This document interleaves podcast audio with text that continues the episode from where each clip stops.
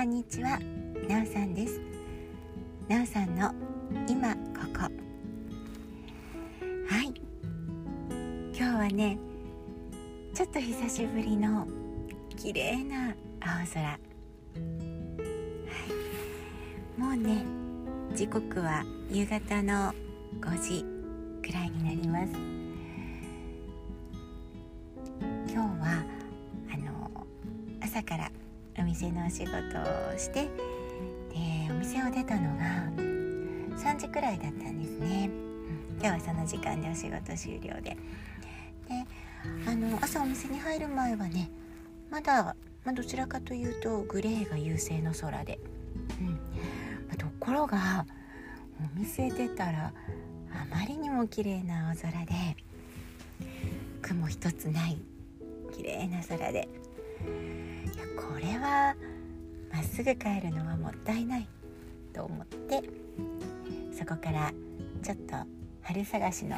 ドライブをしています。というのも、まあ、最近ねこのところちょっとお天気悪い日が続いてました。でさらに数日前は久しぶりに本格的な雨。一日中こうなかなかの土砂降りで。朝は雨の音でね目が覚めるくらいそんなお天気も続いてました。だからこのね青空が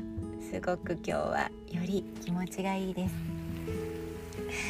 でもねあの、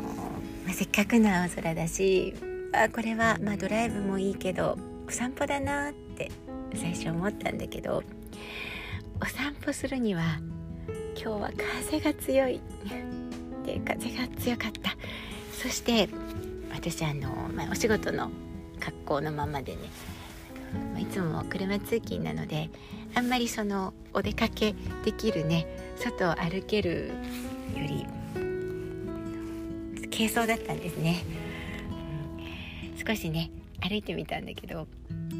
とさすがに寒くて今日はお散歩は断念しました。うん。でも気持ちがいいです。で実は、最初にお店を出てやっぱり最初に向かったのはねいつもの場所だったんです。この番組も、ね、いつものお気に入りの場所に来ましたって、ね、何度かお話ししてます。で多分そもそもこの番組を最近こう録音してるのが、まあ、大半が車の中でで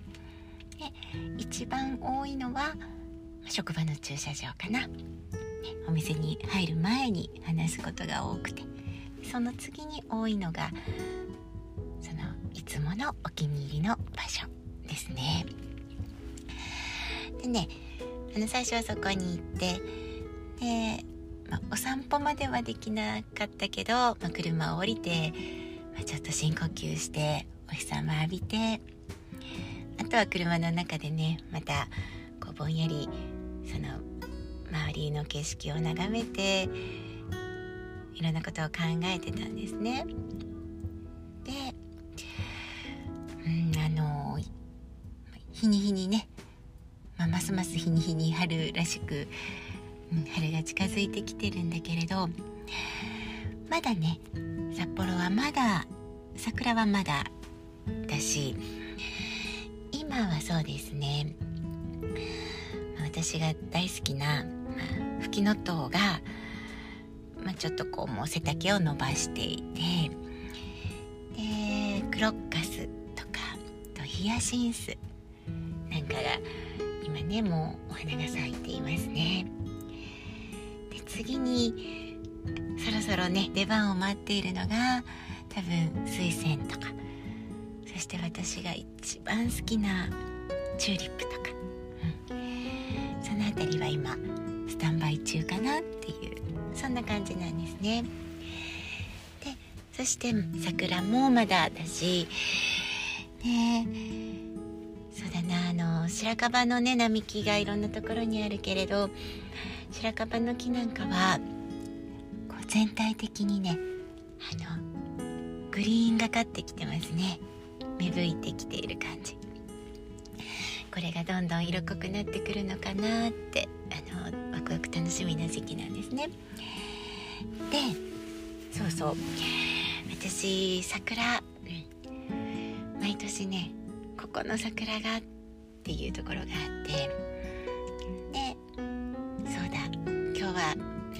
様子かなちょっと気になっていつもの場所を離れて桜をね、桜の様子を見に移動したんです、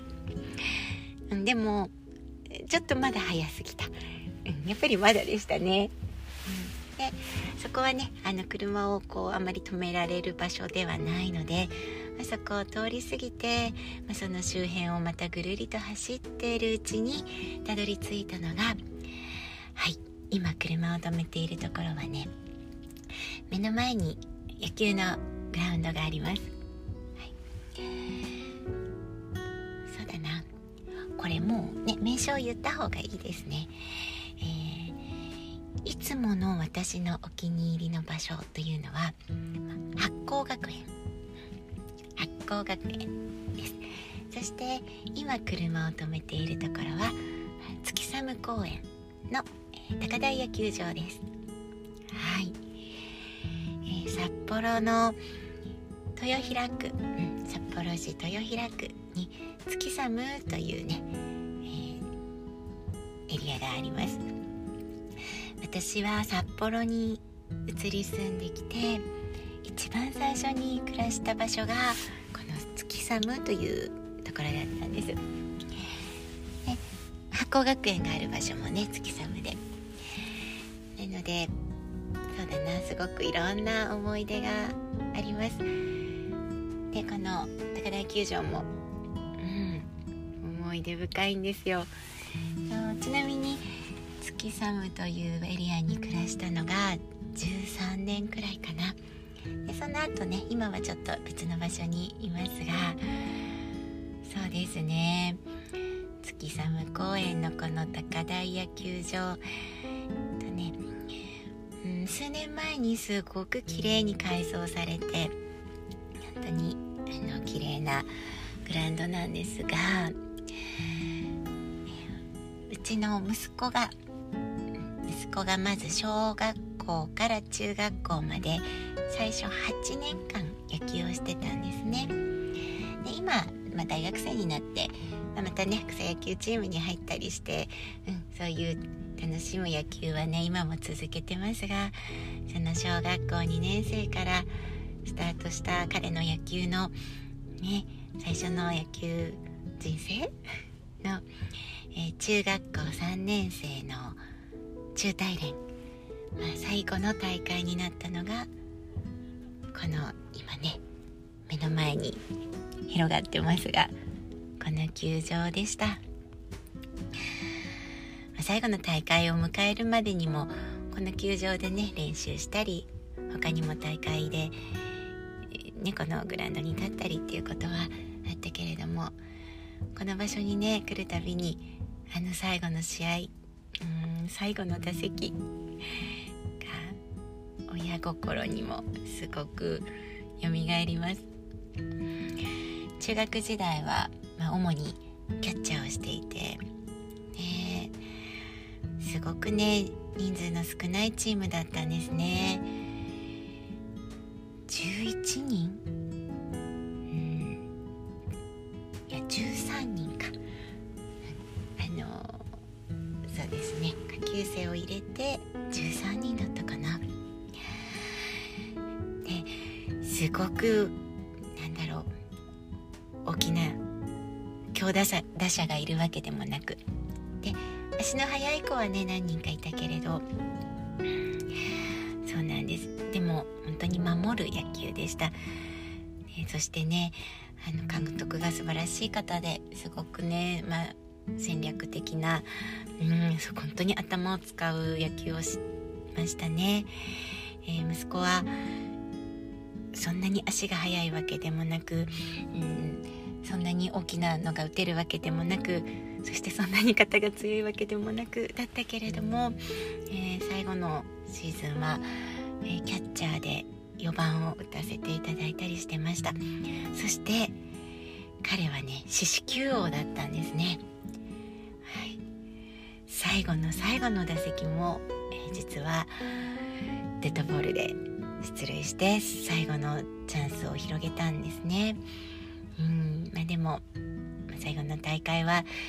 1点及ばずだったかな、はい、それで彼らのね3年生の夏は終わりました。いやあのちょっと話してるとこれ長くなっちゃいますね。まだ今でもあの時の横顔とかねバッターボックスに立った時のうんあの様子が本当に目に浮かびます。実は最後の打席うっすらね笑顔のようなものが私には感じられてすっごく緊迫した、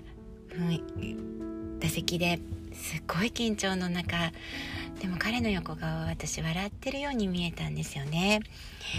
それを少し後に聞いたらちゃんと彼の中にはやっぱり思いがあって理由があって本当に笑顔で最後の打席に立ってたらしいんですよね。うん。ダメだ。まとまらなくなっちゃうので、うん、また意見の話改めてしようと思います、まあ、今日はちょっとそんな思い出の球場が今目の前に広がっていて、えー、思いがけず懐かしいものが込み上げてきました。綺麗な青空もう少しね、えー、もう少し堪能してからえ帰ろうと思います。はい。ではなおさんの今ここ。今日はこの辺で。